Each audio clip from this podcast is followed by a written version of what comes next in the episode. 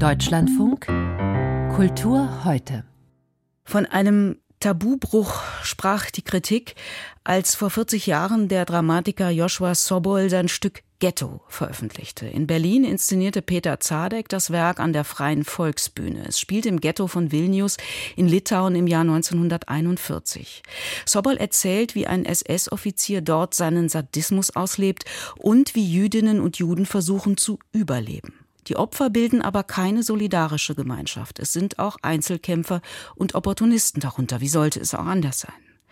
Joshua Sobel ist mittlerweile 84 Jahre alt, älter als der Staat Israel. Aus seinem jüngsten Roman Der große Wind der Zeit hat er ein Theaterstück gemacht. Die Geschichte Israels verbindet er darin mit einer Familiengeschichte über vier Generationen hinweg.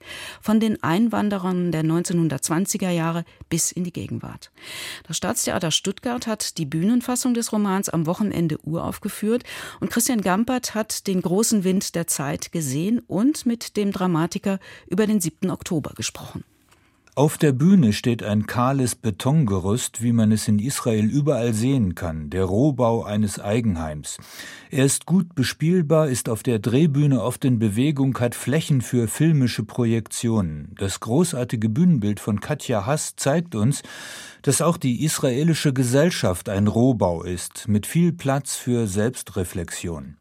Die wird in Joshua Sobols Stück vor allem von zwei Frauen geleistet. Die junge Libby steht am Ende ihres Militärdienstes. Als Verhörspezialistin spricht sie mit Adib, einem terrorverdächtigen Palästinenser, der sich aber als harmloser Wissenschaftler erweist. Aber er sagt Libby etwas Beunruhigendes. Ihr Großvater habe 1949 seine Großmutter aus ihrem palästinensischen Dorf vertrieben. Wie sich später herausstellt, ist das wahr, aber die beiden hatten auch eine Liebesbeziehung. Alles ist möglich und alles ist unmöglich.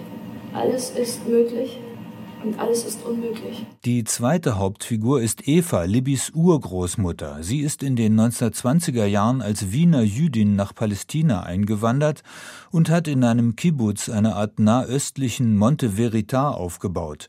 Viel freie Liebe und gesellschaftsutopische Ansprüche. Eva lässt Anfang der 1930er Jahre ihr gerade geborenes Kind im Kibbutz zurück und geht nach Berlin, um dort Ausdruckstanz zu studieren. Die Fragwürdigkeit dieser Entscheidung und Evas lebenshungriger Egoismus werden von Stefan Kimmicks manchmal etwas spröder Inszenierung sehr genau erzählt. Jedenfalls genauer als die Berliner Verhältnisse, in denen Eva dem manischen Frauenverbraucher Bert Brecht eher kühl begegnet, um sich dann vor den Nazis nach Nahost in Sicherheit zu bringen. Die Problematik, die das Stück über vier Generationen in vielen Seitenwegen ausmalt, wird von Joshua Sobol im Interview politikanalytisch auf den Punkt gebracht. Auch Sobol, ein ausgewiesener Linker, ist geschockt von den Ereignissen des 7. Oktober, aber er sagt, man habe den Konflikt mit den Palästinensern viel zu lange nur verwaltet, statt sich um eine Lösung zu bemühen. It is a kind of awakening, a very painful awakening of uh, the Israelis who believed that we can go on managing the conflict without solving it. Das wiederum sei auch die Schuld der älteren Generation, die in der Figur von Libbys Großvater Dave im Stück vorkommt, also derer, die im Unabhängigkeitskrieg 1948 und im Sechstagekrieg 1967 gekämpft haben. Aber der Punkt, an dem es schief ging, ist nicht leicht auszumachen. Sobol geht wie im Stück weit zurück zu den jüdischen Einwanderungswellen nach Israel zwischen 1920 und 1940.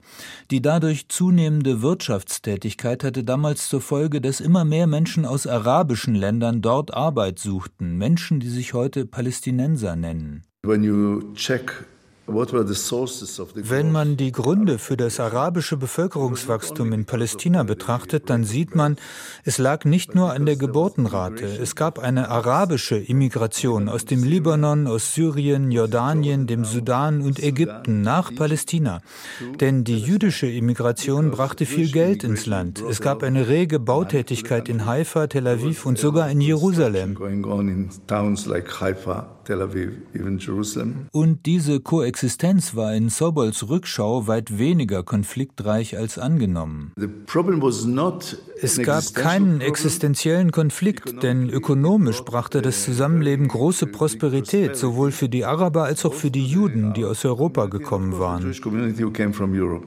Allerdings gab es ab 1936 den großen arabischen Aufstand, der eine Revolte nicht nur gegen die britische Mandatsmacht, sondern vor allem gegen die zunehmende jüdische Einwanderung war. Die Briten verfügten daraufhin einen Einwanderungsstopp für Juden, was in der Konsequenz den Tod für Millionen europäischer Juden bedeutete, die hätten gerettet werden können. Die schwankende britische Politik mal für, mal gegen eine jüdische Heimstatt und der Widerstand der Araber gegen die vor den Nazis Fliehenden hatte in Sobols Sicht auch Folgen bei der Staatsgründung 1948. Der britische Geheimdienst warb mit konkreten Plänen dafür, das alte Mandatsgebiet Palästina zwischen Syrien, dem Libanon, dem Irak, Jordanien und Ägypten aufzuteilen.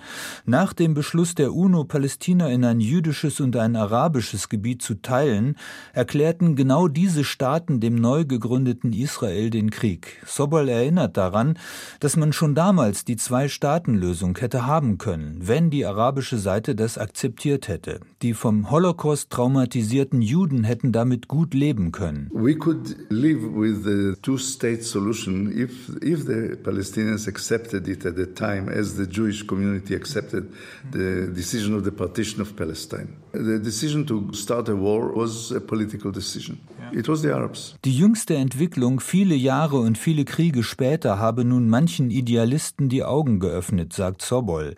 Wenn man Juden mit der Ausrottung drohe, sei man in Israel sehr sensibel. Allerdings gäbe es nach dem Gazakrieg auch Möglichkeiten für einen Neuanfang.